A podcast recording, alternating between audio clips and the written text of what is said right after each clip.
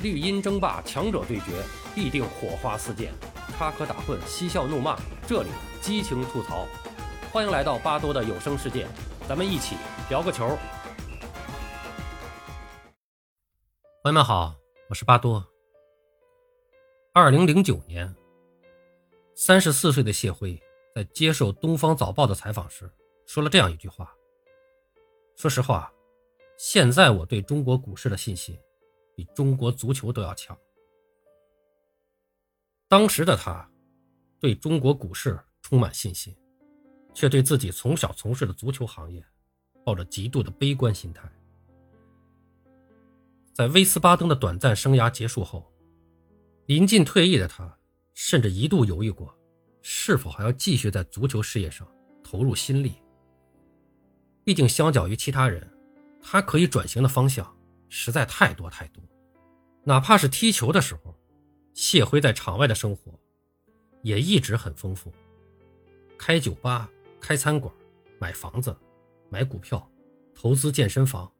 他还曾经在两部电影中客串过小角色。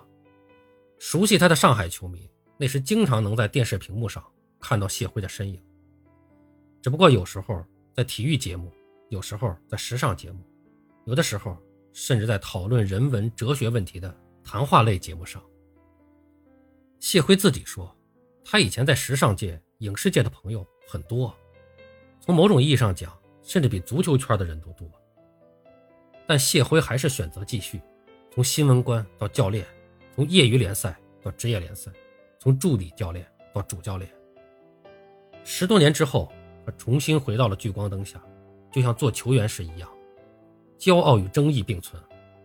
当时被问到继续足球事业的原因时，谢辉曾这样说：“也许是因为心中的那份足球情感还无法割舍。”当你看到如今年近五十岁的谢辉在场边激情四射的投身于教练工作时，你很难想象他在二十岁时的样子。一九九五年，上海申花获得了甲 A 联赛冠军。作为队内的二号射手，年轻有实力。而且由内而外散发出淡淡异国气质的谢辉，迅速成为了上海滩的新一代偶像。九五年申花队夺得第一次甲 A 联赛冠军的时候，当时队内的第一射手是范志毅。那年范志毅是被徐根宝在绝大多数的时候都放在了前锋和前腰的这么一个位置上。当时上海申花队的前场三叉戟，范志毅、谢辉和齐红，应该说范志毅是正当年，然后谢辉和。是两个新冒尖的小年轻，这三个人的攻击力当时奠定了上海申花队拿下当年的甲 A 联赛冠军。而当时范志毅是以十五粒进球的成绩获得了甲 A 联赛的最佳射手，谢辉是打进了十一个球，是他们队内第二射手，在甲 A 的射手榜上也是名列前茅。谢辉的太爷爷叫谢瑞英，是清末孤派出国的学生，在英国娶了一位当地的护士，所以谢辉的身上。是有八分之一的英国血统，爷爷谢地华是一个无线电专家，奶奶是外语学院的教授，父亲谢若水则是上海运动队的教练。特殊的家庭环境或许为他带来了语言和运动层面上的天赋，但谢辉并不这么认为。至少在运动层面上，谢辉在接受采访时曾自己说：“我不算快，脚下的技术也不是很突出，但我在门前的跑位和嗅觉还可以。”前锋还是得靠进球来说话，不过中国的教练还是特别喜欢快的前锋，这一点也体现在他学习踢球的时候。刚开始，谢辉并没有进入徐根宝的发言，直到最后时刻，他才得到了明天到江湾基地报道的通知。一九九四年，第一次打上职业联赛的谢辉，在被换上的十分钟后就被换下，这让他陷入了深深的自我怀疑，觉得自己可能真的不行。足球也许真的不适合他，哪怕是在他声名鹊起的一九九五年，谢辉也觉得自己并没有得到徐指导的充分信任。他说：“我是踢的让他换不下来。九五年的这个时候，我一直在进球，他怎么换我？”而在那个时候的徐根宝看来，谢辉那一代球员还不够职业。他们当时的管理就是前门后门两把锁。尽管球队职业化了，球员变职业球员了，但素质还没有达到，自觉性也没有达到，还是需要这样的管理。徐根宝说：“你不管他不行啊，你给他放回去，他晚上不按时睡觉，朋友一个电话，他就到夜总会去了。”那时的谢辉是江湾基地溜出去次数最多的，也是被罚款最多的。日后他自己也承认，当时我二十多岁，没有徐指导这样的方式管理，我真的会放纵自己，可能也不会达到现在的成就。不过当时的谢辉是痛苦的，他说。很多人踢球是为了生存，但我是个例外。我们家并不是很困难，我是上海徐汇区出来的，大多数上海的运动员都是来自闸北等地方。即便他不踢球，也会有比如出国留学啊等等其他很多出路。所以他和当时很多球员是通过足球来改变命运的初衷不同。谢辉是发自内心的热爱这项运动，只不过年轻的他也有其他的热爱。曾经申花队的队友刘大祥这样评价谢辉：“他是紧跟潮流的人，当时上海最流行什么，他马上就去尝试拥有。那个年代，吃麦当劳、逛夜总会、买红色跑车，这都是谢辉干过的，觉得很炫的事情。但这些都建立在先要溜出江湾，不被教练或领队发现的前提上。所以在外界看来，谢辉是个刺儿头，但在谢辉看来，那时的他。”只是一个渴望不被禁锢的人。谢辉是从什么时候开始变得职业的？对于这个问题，很多人觉得是在他结婚之后，也有人觉得要到三十岁以后了。但至少在一部分重庆球迷看来，这个问题并不成立。二零零三年六月，谢辉结束了自己的留洋生涯，加盟了重庆力帆。为了引进这位大牌球星，重庆力帆确实付出了很多。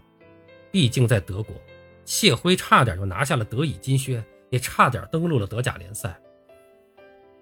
然而，从异乡回到祖国，这位备受期待的球星却出现了严重的不适应情况。他在训练里全情的付出，被部分队友看作耍大牌；他自费住五星级宾馆，被外界视为不合群；他请朋友们吃沙拉和牛排，被说成是摆阔。仅仅半年，谢辉就从众星捧月。变成了过街老鼠。很显然，这是一段失败的职业生涯。在重庆，他没有做到外界所期盼的一切，却被视为了导致混乱的源头。在那支平民球队，谢辉是唯一的异类，但他觉得自己才是正常的，中国足球才不正常。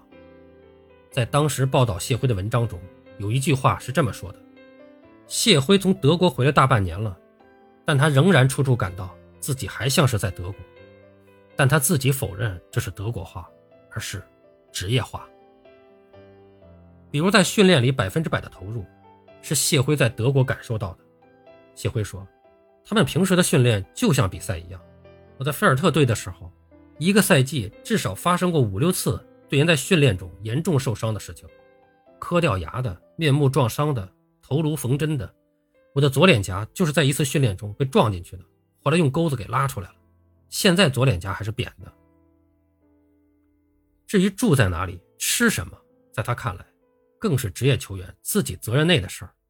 人们不应该怀疑我的职业水准。我在德国一个人也是这样过来的。所以在谢辉自己看来，其实我到了二十五岁以后，到了国外才真正职业起来，早早拿下甲 A 联赛和足协杯冠军。早早成为上海滩的王牌射手和风云人物，谢辉有了更多的想法。中国足球已经很难提起他的兴趣，更何况这里还有他不喜欢的压抑氛围。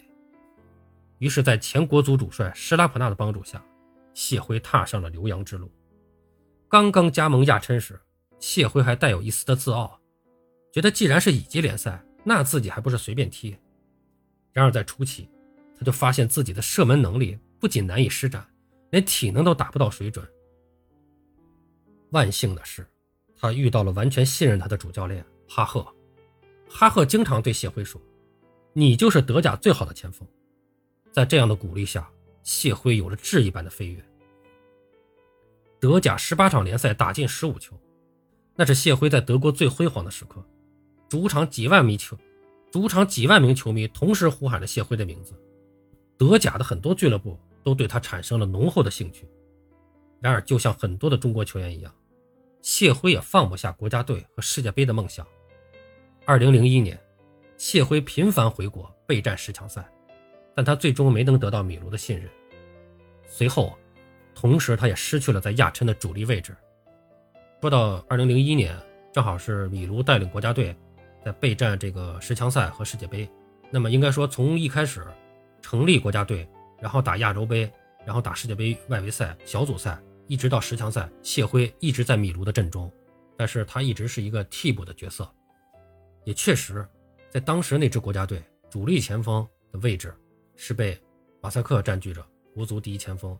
然后留洋派里面第一前锋是杨晨。所以这样两个人就占据两个主力的位置，那么替补前锋里面还有在国内联赛表现非常出色的苏茂贞，那么再加上谢辉，还有李金羽、张怡宁，那么还有黎兵，那么这些人组成了当时米卢最常用的一个前锋阵容，还包括年轻的希望之星曲波。那么最后在确定参加日韩世界杯的阵容的时候，谢辉是落选了。那么包括当时的张玉宁、李金羽。谢辉等人都落选了，啊，入选的应该是除了国足第一前锋，还有杨晨以外，前锋应该是苏茂贞和曲波是主力的替补。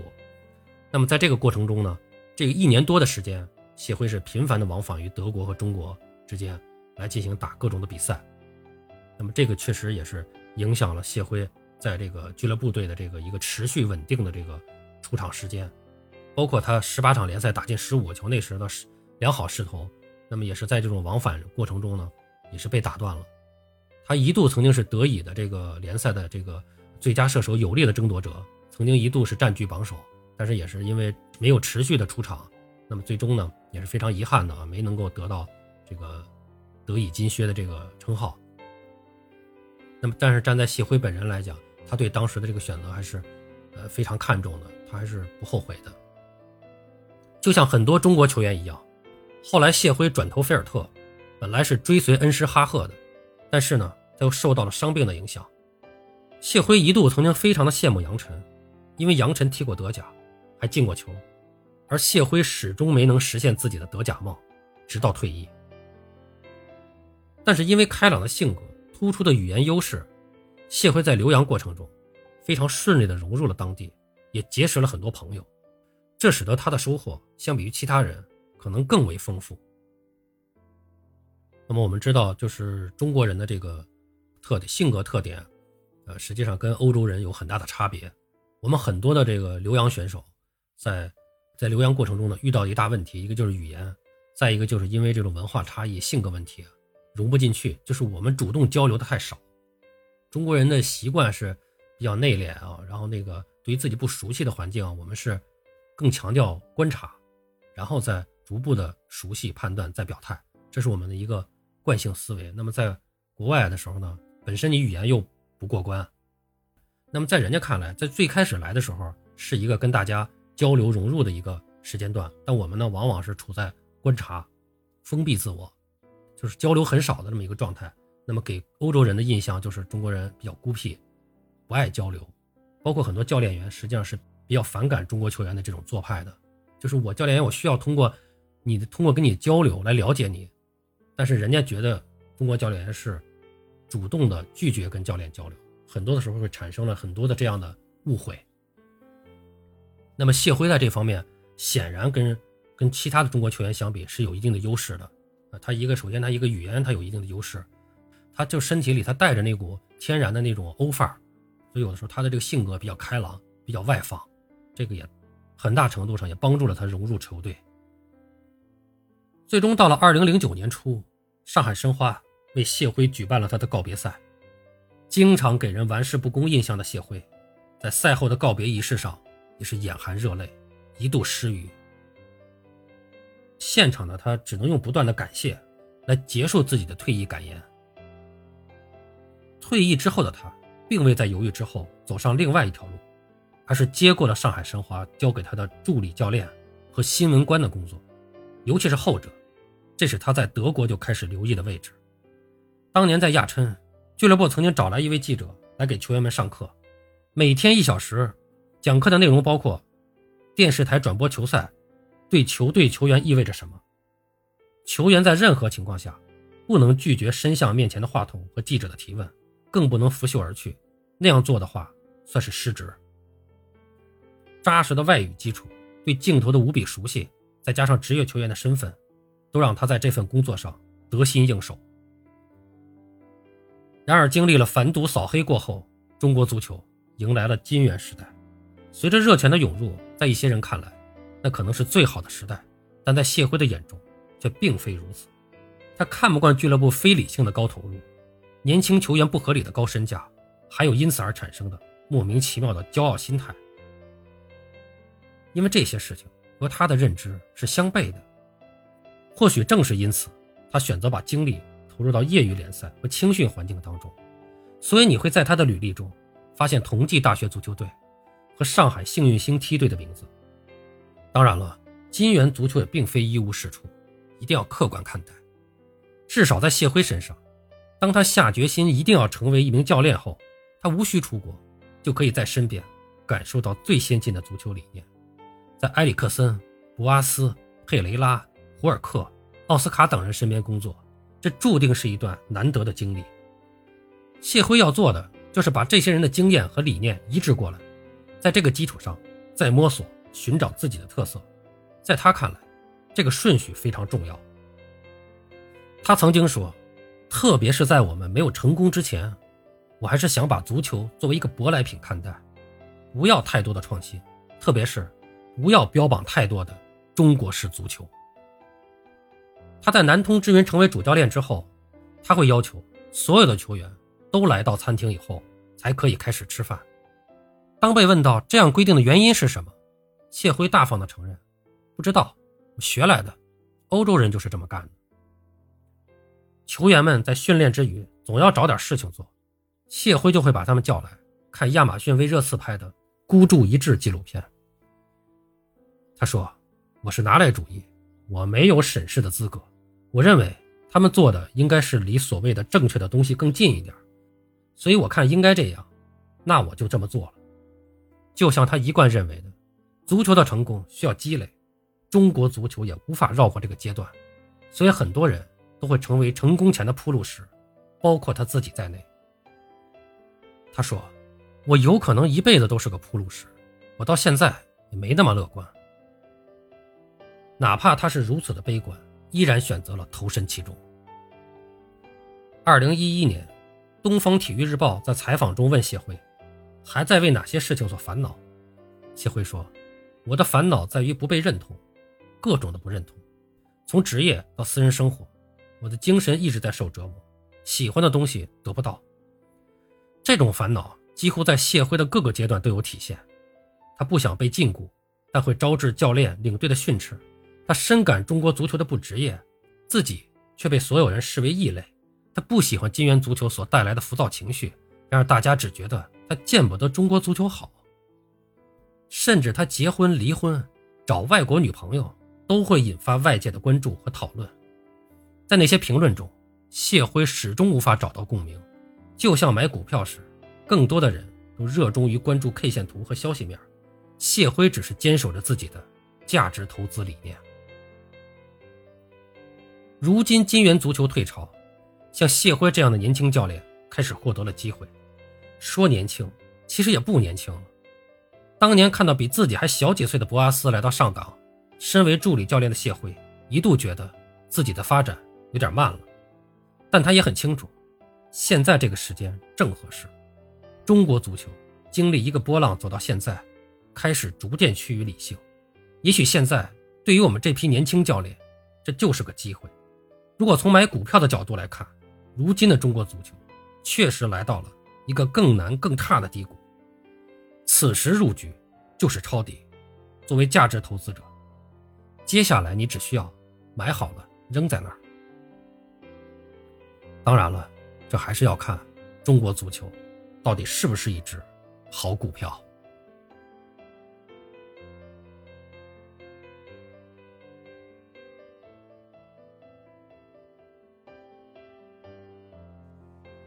好了，朋友们，今天咱们就聊到这儿，感谢您的收听。您有什么想和巴多交流的，咱们评论区见。本节目由喜马拉雅出品，欢迎收听、订阅、评论、转发。巴多聊个球，我们下期再见。